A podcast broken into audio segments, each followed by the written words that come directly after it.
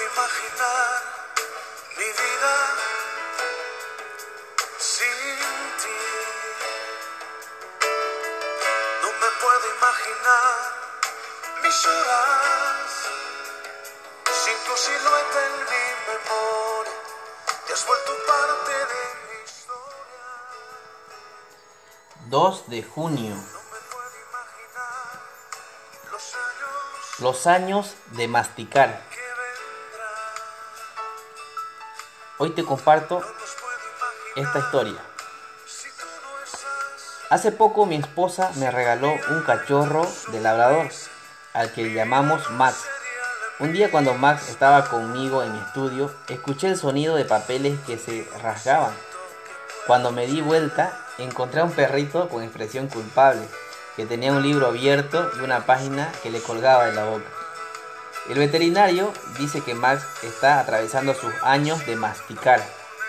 Cuando los cachorros pierden los dientes de leche y les van creciendo los permanentes, alivian el dolor de las encías masticando prácticamente todo.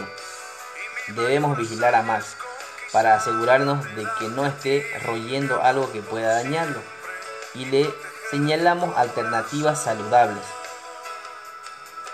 La necesidad de Max de masticar y mi responsabilidad de vigilarlo me hacen pensar en lo que masticamos en nuestra mente y nuestro corazón.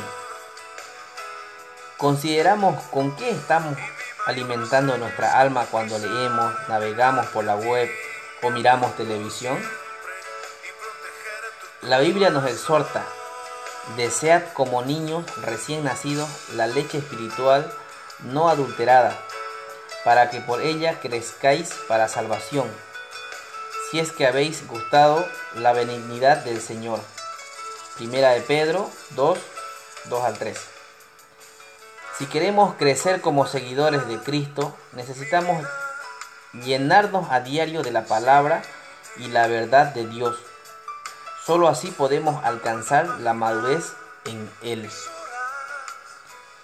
Repite conmigo, Señor, ayúdame a tener hambre de ti y de tu palabra.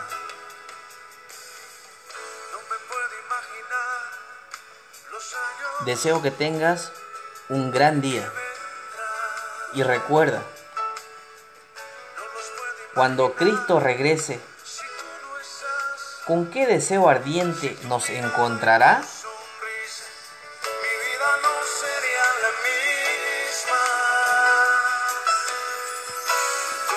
Siento que puedo llegar. Tan alto y tan